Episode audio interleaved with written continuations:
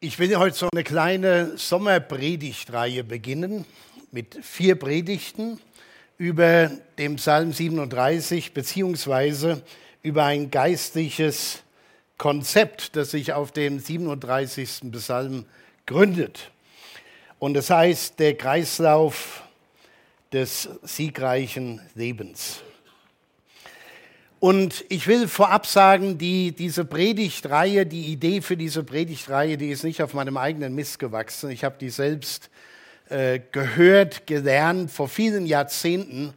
Und das hatte mir so viel zu sagen. Und ich dachte so in der Schlussspurtkurve meines Dienstes hier will ich das nochmal auspacken und vielleicht neu äh, euch präsentieren, weil ich denke, das könnte das Leben von manch einem von euch tatsächlich verändern. Also daran glaube ich ganz fest. Es gibt immer einen Grund, warum Gott einem bestimmte Texte oder Predigten so aufs Herz legt. Der Kreislauf eines siegreichen Lebens. Und ich habe die Idee bekommen von einem meiner größten Vorbilder. Und ich zeige euch mal ein Bild von den lieben Leuten. Das ist Pastor Earl G. Lee. Mittlerweile im Himmel, nicht mehr da, aber eine Person, die mich unglaublich geprägt hat. Und von daher ist diese Predigt für mich heute so ein bisschen nostalgisch, äh, vielleicht auch emotional, aber ungeheuer wichtig. Und ich muss ehrlich sagen, mich nochmal damit beschäftigt zu haben, mit diesem Kreislauf, das war irgendwie auch wichtig für mich. Von Early habe ich diesen Kreislauf des siegreichen Lebens The Cycle of Victorious Living. Da gibt es auch ein kleines Büchlein dazu. Das wurde auch mal auf Deutsch übersetzt. Und ich habe viele, viele andere Dinge äh, für meinen Dienst von ihm gelernt. Zu einer Zeit, als es noch kein Internet gab, keine, kein Livestream, kein E-Mail, äh, sondern wo man einfach, wenn man sich kennenlernen wollte, man musste sich schreiben oder man musste sich besuchen. Und dieser Mann hat tatsächlich eine Vision in mein Herz gelegt für meinen Dienst, und zwar ganz am Anfang. Und das war für mich ganz, ganz wichtig. Er wurde mir ein Mentor, er wurde mein Pastor, bevor ich über ihn, ihn überhaupt mal kennenlernen konnte. Ich habe mir einfach vieles abgehört sage ich mal. Ich wusste gar nicht, wie er aussieht. Als ich das erste Mal ein Bild von ihm gesehen habe, war ich tatsächlich ein bisschen erschrocken. Ich habe gedacht, den habe ich mir ganz anders vorgestellt. Aber naja, so sieht er halt aus. Und ich will euch ein bisschen erzählen. Also ich habe hier viel Geschichte heute. Also kein, ich sag mal, kein biblischer Tiefgang heute oder theologischer Tiefgang, aber geistlicher Tiefgang. Ihr werdet es merken, das sind sehr einfache Predigten. Ihr könnt die alle selbst irgendwann predigen. So einfach sind die. Aber die zu leben, da brauchst fast ein ganzes Leben dafür. Und lass mich einfach mal die Geschichte erzählen, wie ich mit dem Early zusammenkam, weil das für mich im Nachhinein auch ein ganz großes äh, Zeugnis ist, wie Gott uns Ute und mich in unserem Dienst geführt hat, wie das alles so gelaufen ist. Und ich mag gar nicht wissen, wie es gelaufen wäre, hätte ich so manche Begegnung mit anderen Menschen nicht gehabt. Und ich will das einfach mal so hier reinstreuen, steht nicht in meinem Manuskript, da wird dort wahrscheinlich vieles gesagt, was nicht da drin steht. Äh, ich will einfach mal äh, sagen, ihr wisst nie, welchen Einfluss ihr auf andere habt auch geistlich. Und zwar im positiven wie im negativen. Es ist nicht nur so, ja, die Pastoren, die müssen halt Vorbilder sein, dafür werden die ja bezahlt, sondern jeder von uns ist immer wieder herausgefordert, auf dem Weg mit Jesus so zu leben, dass wenn ein anderer uns folgt, er nicht in die Irre läuft. Ursula hat es so schön mit dem Psalm 23 erklärt, wenn wir Schafe laufen, Denkt dran, es laufen andere hinter uns her. Am 1. Juli 1980, da haben Ute und ich unseren Dienst begonnen als Pastorenehepaar in Wuppertal, also 250 Kilometer nördlich von hier. Die Gemeinde damals war in einem Zustand, dass der junge Mohn nichts falsch machen konnte. Versteht ihr? Also das haben die sich gut überlegt, wenn sie da hinschicken. Da konnte man nichts verkehrt machen. Es gab zwei Familien in der Gemeinde. Also nicht zwei Familien in der Gemeinde, die Gemeinde war, bestand aus zwei Familien. Es wurden dann drei, als wir dazu kamen. Die Kapelle, die wir benutzt haben, war eine umgebaute größere Garage und man hat die nicht besonders von außen isoliert. Das heißt, das ganze Ding war feucht. Also wir haben mal aus Spaß, ich habe ja mal äh, Elektriker auf gut Deutsch gelernt, bevor ich Pastor wurde, habe ich mein Messgerät geholt und habe mal gemessen, ob da Spannung auf der Tapete ist. Und tatsächlich, da war Spannung. Also in dem Raum war Spannung. also war man immer froh, wenn keiner dran gefasst hat. Es war alles nass. Und wenn man da reinkam, es hat moderig gestunken, dass da überhaupt jemand gekommen ist. Aber so war es halt. Und wir, wir haben unser Bestes getan. Wir, unsere Familie bestand ja aus Ute, mir und Tanja. Tanja war schon da, aber viel kleiner. Und ich war 22 Jahre alt.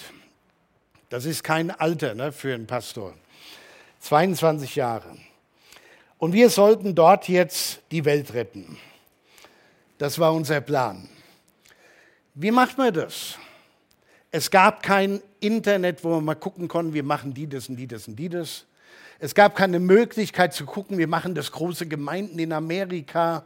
Alles, was es heute gibt, das gab es nicht. Kein YouTube, kein Internet, kein Livestream, übrigens auch kein Geld und nur ein Wählscheibentelefon. Ich weiß nicht, wer sich an das noch erinnern kann. Ist nostalgisch heute, sage ich ja. Also wenn man da eine lange Nummer hatte mit Vorwahlen, hat sich verwählt, Mist, nochmal. Man hat immer Blasen an den Fingern, ne, wenn man viel telefoniert hat. So, und dann ist Folgendes passiert. Also wir haben einfach versucht, das zu tun, was wir konnten. Und wir hatten damals Kontakt mit der Aktion in jedes Haus. Äh, und der Hermann Geschwandner, der war damals der Direktor von Aktion in jedes Haus die hatten ihr Büro in Schwelm, also das war nur ein paar Kilometer von Wuppertal entfernt. Und wir haben uns dann äh, zusammengetan. Also so lange kennen wir uns auch schon. Und wir haben dann gesagt, können wir Schriften von euch bekommen, so missionarische Schriften. Dann bin ich von Tür zu Tür gelatscht, habe noch Freunde eingeladen, die haben mitgemacht. Übrigens kamen auch damals Leute aus Gelnhausen und haben unsere feuchte Kapelle helfen auszugraben, um die trocken zu legen. Also damals hatten wir schon Kontakt. Ja. So, ich bin von Tür zu Tür gelatscht. Die Leute haben mich ausgelacht, rausgeschmissen. Manche waren interessiert, aber keiner kam. Wir haben einfach irgendwas gemacht, äh, damit, damit irgendwas passiert. Und eines Tages klingelt mein altes Telefon und am Telefon war ein Geschäftsmann aus Ratingen. Das ist auch da oben Nordrhein-Westfalen. Und der rief an, weil er einen Austauschschüler aus den USA bei sich hatte für, ich glaube, für ein ganzes Jahr. Und der war Mitglied in einer Church of the Nazarene, also einer Kirche des Nazareners in Amerika. Und er kam jetzt nach Deutschland und dann hat er seinem Gastgeber gesagt, der kein Christ war, der sonntags auch keine Zeit hat, in die Kirche zu gehen, denn er war hobbymäßig Sportreporter. Der hat für die lokale Zeitung in Ratingen, Ratingen dann über die Fußballspiele berichtet und so weiter. Und der rief mich an und sagte, ich habe hier einen jungen Mann, der würde gern mal so eine Kirche des Nazareners in Deutschland kennenlernen. Und ich habe gedacht, um Gottes Willen, ja, unsere Bruchbude und die paar Leute, die da sitzen und wir sind jung und fangen gerade erst an. Damals war das übrigens so, da saßen fünf im Gottesdienst und ich hatte einen Zweireihe Nadelstreifenanzug an. Also aufs Feinste gedrillt, also da konnte nichts schiefgehen. Also nicht so schluderig wie heute. So, der wollte unbedingt uns kennenlernen. Und wir haben dann eine Weile am Telefon geredet und dann hat er gesagt, ja, dann versuche ich mal die nächsten Sonntage vorbeizukommen. Der wollte halt wissen, wo ist das und wie viel Uhr geht's los. Und eines Sonntags kamen die beiden dann gefahren. Der Geschäftsmann fuhr mit seinem großen BMW auf unseren schäbigen Hof. Es war alles schäbig gewesen. Und er brachte Eric Kellerer mit. Den Namen habe ich mir immer gemerkt, weil der hat äh, mein Leben verändert sozusagen. Eric Kellerer, ein junger Mann, Austauschschüler aus den Staaten. Und wir hatten nach dem Gottesdienst ein ganz nettes Gespräch. Und dann habe ich ihm gesagt, äh, pass auf, irgendwann die nächsten Wochen, da komme ich euch mal besuchen. Das war ja immer Aktion, im, wer da mal, äh, ihr kennt das, da im Nordrhein-Westfalen, Ruhrpott und so, mit dem Auto rumfährt, da gibt es viele Auf Autobahnen und Abbiegungen und kein Navi. Also ich habe mich auch ein paar Mal verirrt, aber irgendwie bin ich da hingekommen, kam in das tolle Haus dieses Geschäftsmannes und wir hatten erst eine Weile so alle zusammengesprochen mit der Familie und dann äh, habe ich mich mit dem Eric unterhalten und wir haben über vieles gesprochen. Und ich habe ihn dann gefragt, wenn er jetzt so lange in Deutschland ist und er will doch als Christ leben, wie gestaltest du dein geistliches Leben? Hast du irgendeine Gemeinde, in die du gehst oder was machst du da? Und wie hältst du dich geistlich über Wasser? Und dann erzählte er mir und zeigte mir Kassetten, wer sich noch daran erinnern kann. Ich zeige gleich für die junge Generation ein Bild, ja, damit man weiß, wie das früher war. So, äh, der hat Kassetten bekommen von einer Gemeinde in Pasadena in Kalifornien. Jede Woche.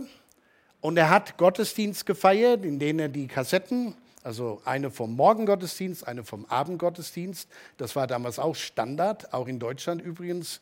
Am Anfang unserer Kirche ein Morgengottesdienst und ein Abendgottesdienst. Und er hat diese Kassetten gehört und damit Gottesdienst gefeiert. Und dann hat er mich gefragt, willst du mal welche haben? Sag ich, ja, warum nicht? Da hat er mir so ein paar ausgeliehen und ich war völlig beeindruckt.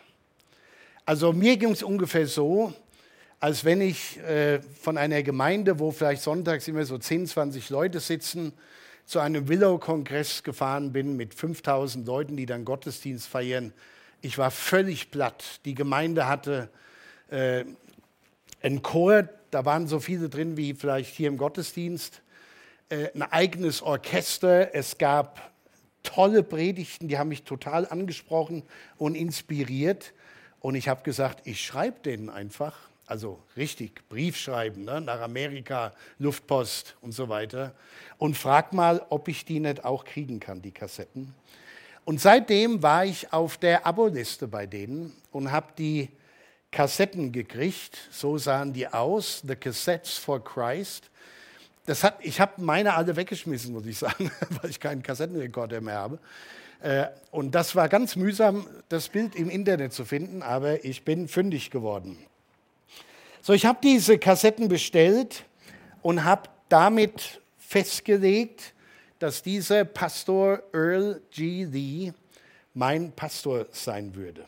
Ihr müsst euch vorstellen, wir waren junge Leute, 22 Jahre alt, ein kleines Kind, so gut wie kein Geld und keinen großen Zuspruch. Da hat man nicht einfach mal eine E-Mail geschrieben. Das gab es alles nicht. Man war wirklich wie auf so einer Missionsstation da. Und Early wurde mein Pastor und mein Mentor. Ich will kurz was zu Early sagen, damit wir, damit wir den Menschen verstehen. Und heute ist das ein bisschen mehr Geschichte, die ich erzähle, und ich hoffe, das ist okay. Aber ich sage euch eins, das sind Geschichten, die das Leben schreibt, die Gott in mein Leben geschrieben hat. Und ich wünschte mir, er würde solche Geschichten in euer Leben schreiben oder ihr würdet Menschen werden, über die andere solche Geschichten erzählen. Early war 14 Jahre Missionar in Indien. Das war zu einer Zeit, da ist man nicht einfach mal hingeflogen. Das war mit dem Schiff, da war man richtig lange unterwegs und hat immer gebetet, dass man auch ankommt. Und nach 14 Jahren kam er zurück und ist durch die Kirchenbezirke gezogen und hat von seiner Arbeit in Indien berichtet. Und er erzählt diese Geschichte, dass er an einer Stelle gemerkt hat, es geht nicht mehr zurück nach Indien. Wir bleiben jetzt hier in, in Amerika. Wir gehen nicht mehr zurück. Unsere Zeit dort ist gewesen, 14 Jahre, jetzt ist es vorbei. Und er wusste aber nicht, was Gott von ihm wollte. Ich meine, solange er durch die Gemeinden gezogen ist, so wie letzte Woche hatten wir die Geschwister aus Madagaskar hier, die waren bei uns und in der Regel war das so, also früher mehr wie heute, dass Missionare unserer Kirche durch alle Gemeinden getingelt sind, haben ihre Arbeit vorgestellt, haben Geld für ihre Projekte gesammelt und vor allen Dingen auch aufgerufen, betet für uns. Das sind die konkreten Gebetsanliegen. Genau das hat der Earl damals gemacht. Und weil er nicht wusste, wie es weitergehen soll, fing er an zu beten und sagte, Herr, was wird denn jetzt? Wir sind jetzt hier angekommen, wir haben keinen Plan, keine Idee und man muss dazu sagen, er hatte damals mit einem der Superintendenten gesprochen, die verantwortlich sind für einen ganzen Kirchenbezirk. Und der Superintendent hat ihm gesagt, Earl, ich will ganz ehrlich sein, keiner will dich. Das ist hart. Keiner will dich. Aber schlussendlich hat er dann eine Antwort von Gott bekommen. Er war ja mittlerweile ziemlich frustriert. Und die Antwort war, und das war ein ganz großer Punkt in seinem Leben, du hast meinen Willen für heute. Also du betest zwar um, was ist Gott, was ist dein Wille für mein Leben, wie geht es hier weiter? Und Gott sagte, du hast meinen Willen für heute, das reicht. Mach das, was du weißt, und dann ist gut. Es war, das hat er öfters erzählt in seinen Predigten, eine der wichtigsten geistlichen Lektionen, die er für sein Leben gelernt hat. Du hast meinen Willen für heute. Und das ist genug. Early wurde dann sechs Jahre lang Pastor in Nampa, Idaho. Einige unserer Freunde, die schon da waren, wissen genau, von was ich rede. In Nampa sechs Jahre dort im schönen Idaho. Und dann wurde er berufen nach Pasadena in Kalifornien von 1966 bis 1984. Und auch da ist er einer großen Herausforderung begegnet, denn die Gemeinde war die, wie man das da oft sagt, die sogenannte College Church. Also die Gemeinde war angeschlossen an ein College. Das heißt, das, die, die Kirche war immer voll sonntags, weil die ganzen Studenten, und Lehrer, die mussten ja alle, gingen da in den Gottesdienst und dann Leute aus der Nachbarschaft.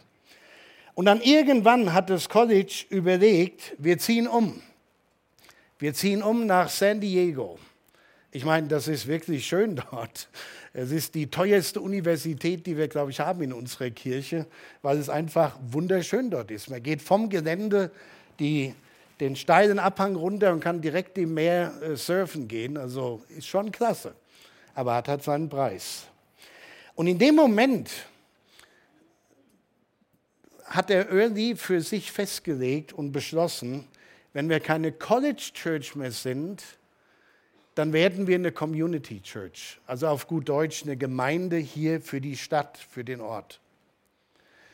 Und das war nicht einfach, weil viele der, die, die mitgearbeitet haben, die sind mit weggezogen nach San Diego die haben dann dort sich eingebracht, also Mitarbeiter, Chor, Chorleute, Musiker, alles fort. Und er sagt, dann bauen wir Gemeinde hier. Und zwar für diesen Ort. Und so war er von 66 bis 84 dort Pastor. Übrigens sehr ungewöhnlich. In Amerika haben die Pastoren so alle drei, vier Jahre gewechselt. Der war da schon irgendwie so eine Ausnahme. Und ihr seht, der Menti macht's nach. So, am 9. Oktober 98 ist er leider verstorben. Und ihr, viele von den Älteren kennen ihn, denn er war auch bei uns in der Gemeinde gewesen. So als ehemaliger Missionar hatte er immer noch in Erinnerung, wie das ist, wenn man auf dem Missionsfeld ist. Man versteht die Sprache kaum richtig, mit der Kultur hat man Mühe. Man ist auf einsamen Posten, man kann nicht mal jemand einfach anrufen oder eine Mail schreiben. Man hat keinen Kontakt und auch keine geistliche Erbauung. Und so hat er mit einigen Leuten in seiner Gemeinde beschlossen, wir machen hier Cassettes for Christ. Das heißt, die haben den Morgengottesdienst komplett mit all der Musik aufgenommen, GEMA und all den Kram, da war noch alles noch so kein Thema damals. Und den Abendgottesdienst auch noch. Der startete Cassettes for Christ. Und jede Woche, und das müsst ihr euch vorstellen, das haben alles Ehrenamtliche gemacht. Jede Woche haben Ehrenamtliche da gesessen und 2300 Kassetten eingetütet, adressiert, frankiert und in alle Welt verschickt. Zu allen Missionaren. Da war das nicht so mit, klick den Link an, dann bist du bei uns im Gottesdienst, sondern das war richtig harte Arbeit. Die mussten äh, die Technik erweitern, die mussten das schneiden und die haben das gemacht aus Liebe zu den, zu den Menschen. Und hauptsächlich gingen die äh, Kassetten an Missionare und an Leute wie mich und zwar kostenfrei. Die haben das alles bezahlt. Das ist echt der Wahnsinn. So, und hier kommt ein Stück mein Zeugnis. Ich bin ziemlich sicher, also ziemlich 150 Prozent sicher, hätten wir diese Kassetten damals nicht gekriegt. Ich meine, wir reden von einfachen Kassetten, Predigten, Musik. Ich wäre heute nicht hier. Ich wäre da nach den ersten Jahren als Pastor völlig abgenippelt. Ich wäre nicht hier. Das hat mir so viel Mut gemacht, damals hat man im Auto noch Kassettenrekorder, erinnert euch. Und wenn ich dann durch die Gegend gefahren bin, ich habe da manchmal im Auto gesessen, habe die Straße nicht gesehen, weil die Tränen kamen. Das hat mich so berührt, wie er die, die Musik, alles professionell, die Predigten total praktisch, äh, die Art, wie er Kinder gesegnet hat, das habe ich von ihm übernommen. Zum Beispiel, dass es eine Kniebank gibt, wo man nicht nur zur Buße aufruft, sondern er hat das erfunden, einen Family Altar haben sie das genannt, dass man seine Anliegen zu Jesus bringen kann.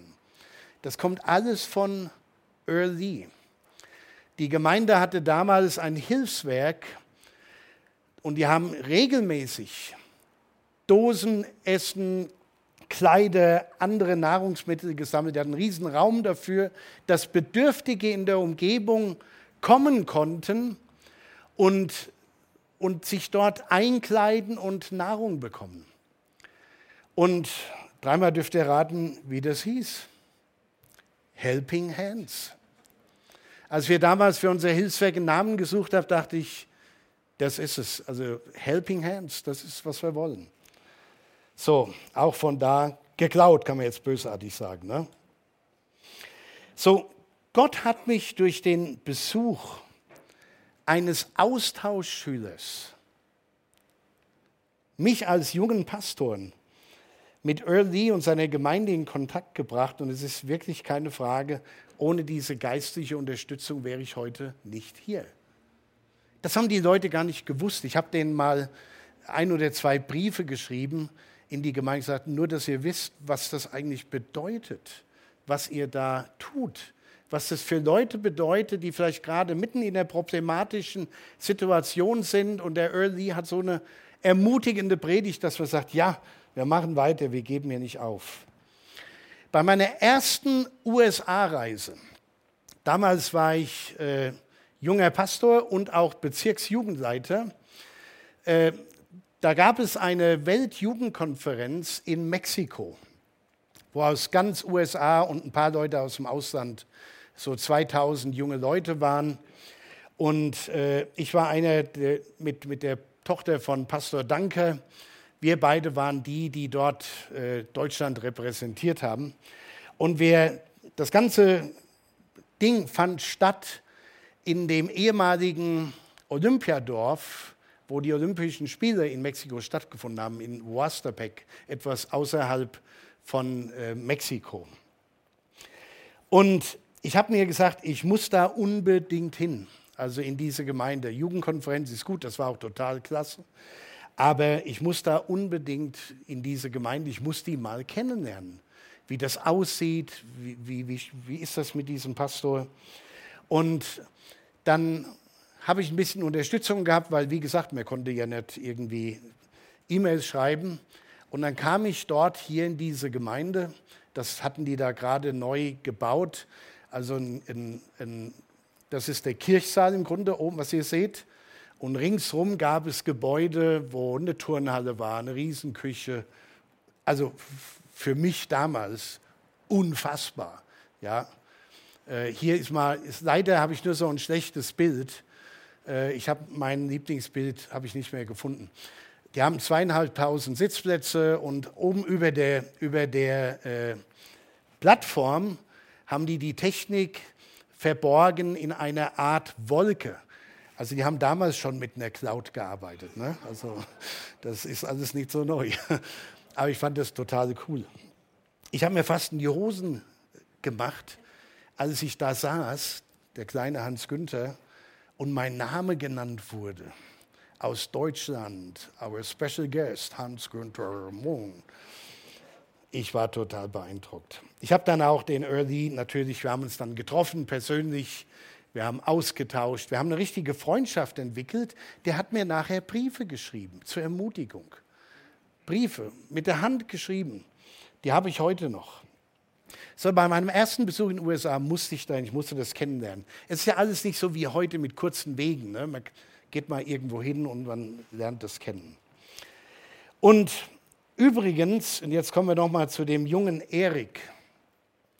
Wir haben uns hier komplett aus den Augen verloren. Ich hatte auch keine Adresse mehr von dem, der ist irgendwann in die Vereinigten Staaten zurück. Keine Ahnung, was der da macht. Dann habe ich ja noch mal studiert vor einigen Jahren und meinen Master gemacht an der Northwest Nazarene University, NNU, auch in Idaho. Und wir haben da Freunde und wir haben da viele Freunde. Und ich gehe so durch die Gänge von dem, von dem Verwaltungsgebäude und laufe an einer Tür vorbei und da steht Eric Kellerer. Ich dachte, das kann doch wohl nicht wahr sein. Dann habe ich meine Freunde gefragt, ist der hier? Ja, ja, der ist hier. Und wir haben uns das allererste Mal nach Jahrzehnten wieder gesehen. Das war der Hammer. Und wir haben ausgetauscht, was so aus uns geworden ist. Und äh, er hat mir gesagt, ich habe ihn damals ermutigt. Fand ich toll. Ich wusste es nicht mehr, aber scheinbar hat der Besuch doch was gebracht. Aber er hatte keine Ahnung, was es mir bedeutet hat. Dieser Eric Kellerer, ich weiß nicht genau, was seine Position an der Uni jetzt ist, aber der hatte eine Leidenschaft. Der ist einmal im Jahr mit einem Team von Studenten und Lehrern der Universität nach China geflogen und hat dort in aller Heimlichkeit Leute für den Dienst ausgebildet. Christen, die sich im Verborgenen getroffen haben, das war sein Ding. Und ich habe gedacht, was ein Wahnsinn, da treffen wir uns. Ich ganz jung, er noch jünger. Und nach vielen Jahren reden wir darüber, was Gott in unserem Leben gemacht hat. Es war einfach klasse. Das Vermächtnis von Early, und jetzt komme ich eigentlich zu der Predigt, die dafür relativ kurz ist. Das Vermächtnis von Early ist tatsächlich die, dieser Cycle of Victorious Living. Ich habe das mal genannt, der Kreislauf eines siegreichen Lebens. Ihr seht, in der Mitte des Lebens steht Jesus. Und wenn es Dinge gibt, die wir zu Gott bringen, dann geben wir die ab. Das muss man lernen. Dann vertrauen wir. Dann haben wir Freude, dass wir es Gott anvertraut haben. Und schlussendlich Ruhe. Und ich werde euch im Laufe dieser Reihe noch einige andere Geschichten erzählen, die Earl Lee erlebt hat und wie ihm dieser Kreislauf so sehr geholfen hat. Es ist ein geistliches, ich sag mal, Zirkeltraining.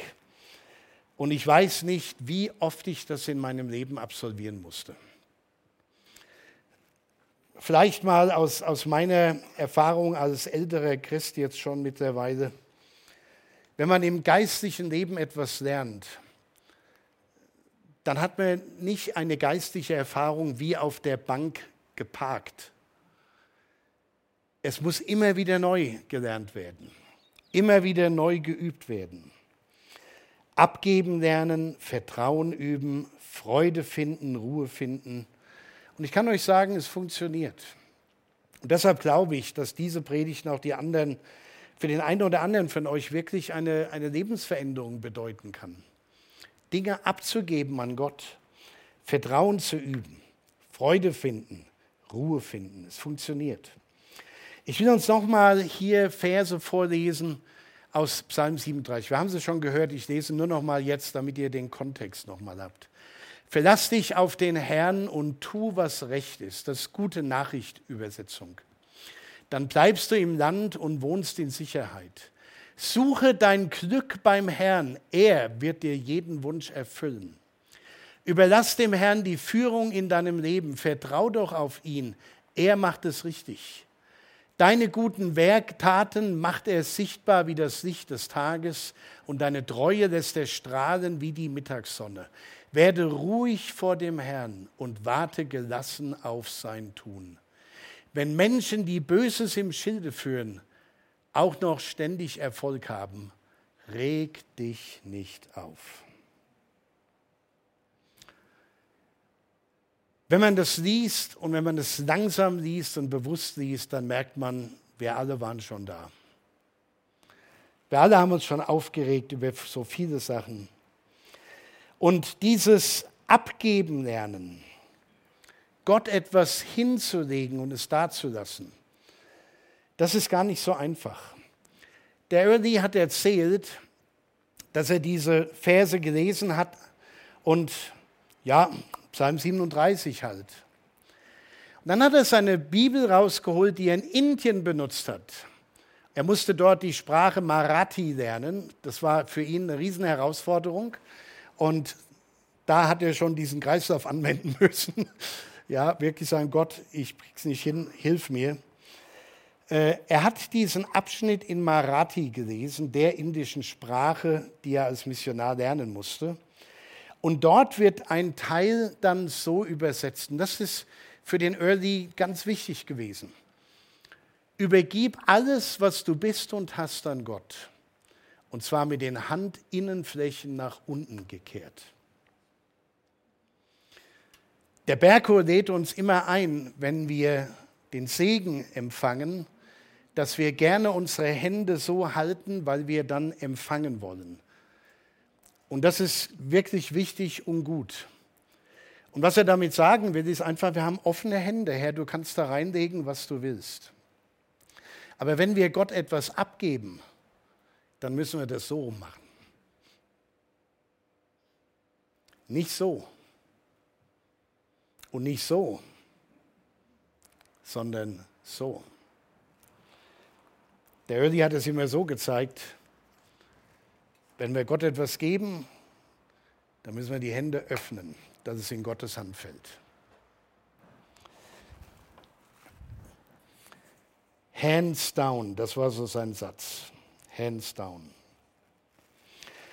Wir alle werden tagtäglich mit Problemen konfrontiert. Wir alle haben Herausforderungen, wo wir uns manchmal fragen, wie in aller Welt soll ich das je meistern? Das kann in der Familie sein, das kann am Arbeitsplatz sein, das kann in der Freundschaft sein, mit den Kindern, mit den Eltern, mit den Finanzen, im Geschäftsleben, wo auch immer. Und wir alle wissen als Christen, dass wir unsere Anliegen auf den Herrn werfen sollen. Und wir machen das manchmal so, hier hast du mein Anliegen, und dann fangen wir es wieder auf und nehmen es mit. Hands down. Wir können uns aufregen über Dinge, die uns widerfahren. Da sagt der David, reg dich nicht auf. Über Menschen, die Gottes Gebote missachten. Und wenn es den Unheilstiftern gut geht, beneide sie nicht. Oh Mann, ganz ehrlich, da bin ich immer noch auf dem Weg. Ich kann mich richtig gut aufregen, das Glaubt ihr mir vielleicht nicht, aber ich habe Gaben, die kennt ihr noch nicht. Ich kann mich richtig aufregen. Nicht mehr so wie früher zum Glück, aber immer noch. Aber wenn Dinge passieren, da zieht sich bei mir alles zusammen. Ich reg mich auf und muss erstmal Luft holen und sagen, okay, ich kann hier doch nichts machen. Reg dich nicht auf über, über Menschen, die Gottes Gebote missachten. Und wenn es den Unheilstiftern gut geht, beneide sie nicht. Aufregen bringt in der Regel wenig. Und das weiß ich aus eigener Erfahrung. Und deshalb hat David einen besseren Weg. David sagt in diesem Psalm, in, in dem zweiten Teil von Vers 3 und 5, verlass dich auf den Herrn und tu, was recht ist. Überlass dem Herrn die Führung in deinem Leben. Das ist der Punkt. Und wir alle sind so tolle Manager unseres Lebens geworden. Wir wissen, was wir wollen und das ist alles nicht schlecht. Ziele zu haben, ist alles wichtig. Aber über allem, was wir uns selbst an Zielen stecken, müssen wir immer fragen, was will denn eigentlich Gott von meinem Leben? Wo will er mich haben? Wie will er mich gebrauchen? Und tatsächlich geht es uns oft wie dem Early, nur wir hören, überhören das, was Gott sagt. Wir meinen, wenn wir um Gottes Willen bitten, zeig uns den Weg, dann kriegen wir eine CD geschickt, wo ein Film drauf ist, wo unser Leben abläuft, wir uns genau vorstellen können. Und dann sagen wir, ja, bis auf den einen oder anderen Punkt, Gott, vielleicht können wir das noch korrigieren. Im Großen und Ganzen, okay, machen wir. Nee, oft gibt es den Willen nur einmal am Tag. Vertrau mir heute. Hands down.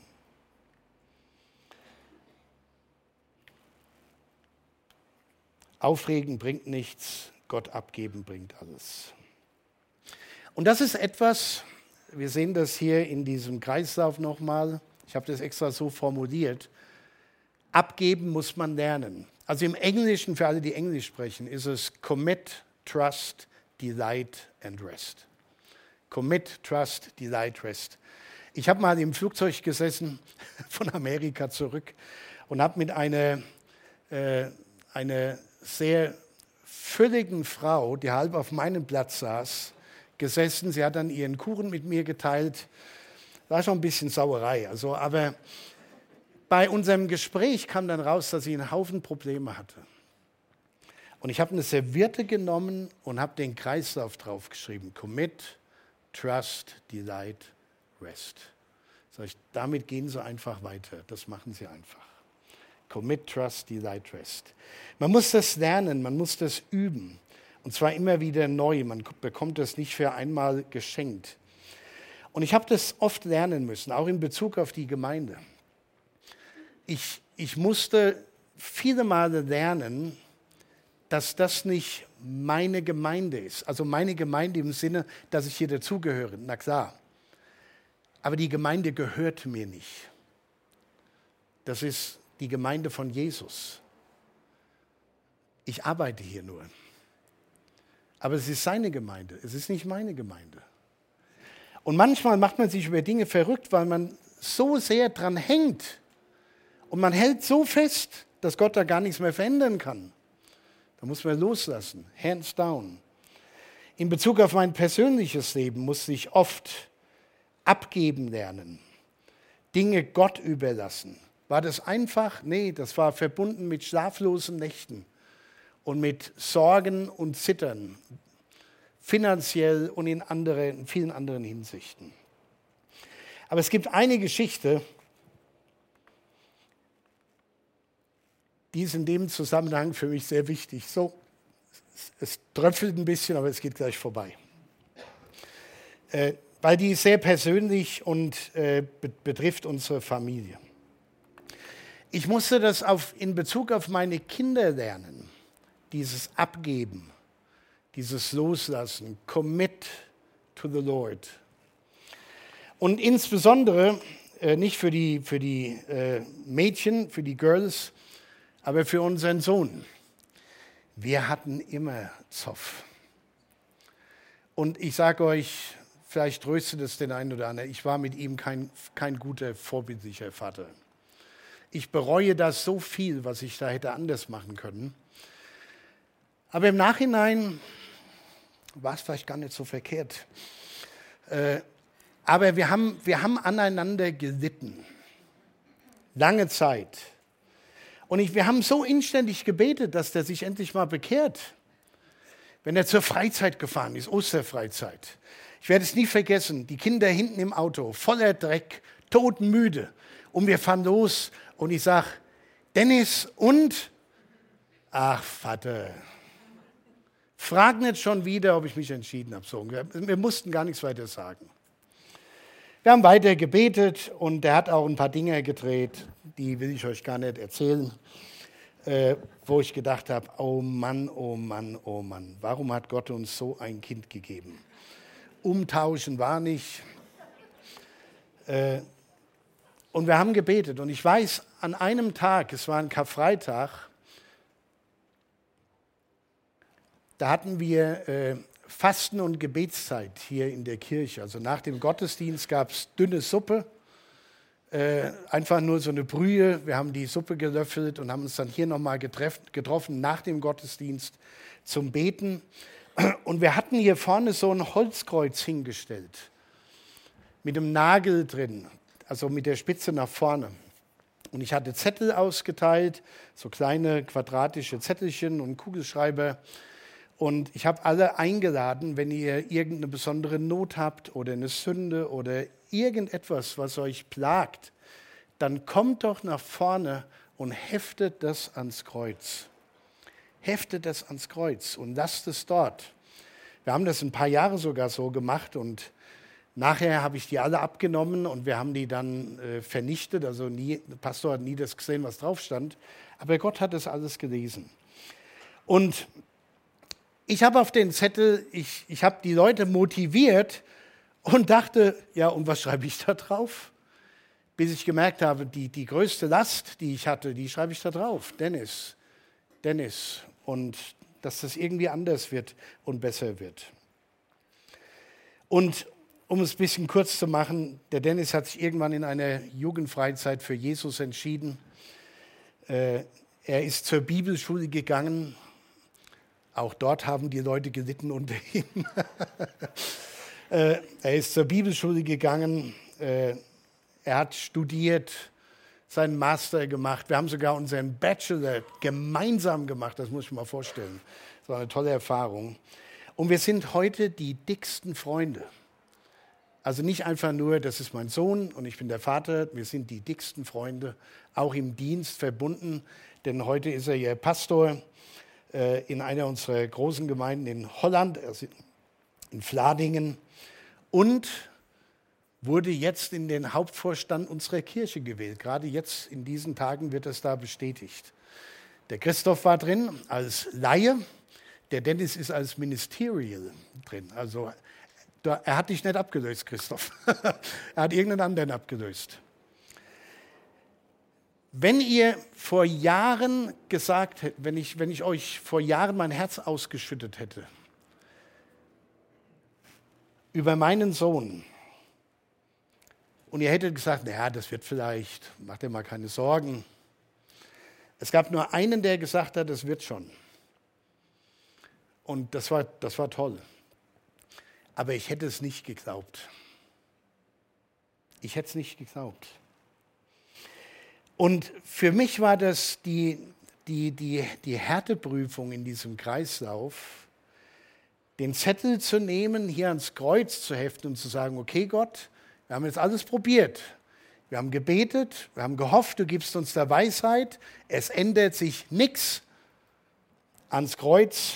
Ich hätte manchmal kreuzigen können, aber das war jetzt eine andere Kreuzigung. Ja, da dran gehängt und gesagt, gut, jetzt lassen wir das bei dir. Ich hatte jahrelang diesen Zettel noch in meiner Bibel, aber irgendwann habe ich ihn dann doch mal weggeschmissen.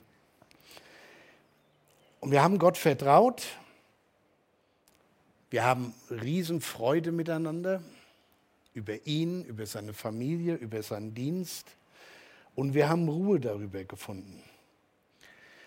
Und das ist die, die Herausforderung, den Kreislauf eines siegreichen Lebens beginnt man nicht am Ende, wo man in Ruhe ist und sagt, wenn mal was kommen würde, dann will ich vielleicht mal probieren abzugeben. Der Kreislauf beginnt immer in den stressvollsten Zeiten unseres Lebens, da wo es drauf ankommt. Und ich weiß, viele Christen, leider, viele Christen, wenn es schwierig wird im geistlichen Leben oder drumherum, dann ist das Letzte, was sie tun, zu beten. Aber das sollte das Erste sein.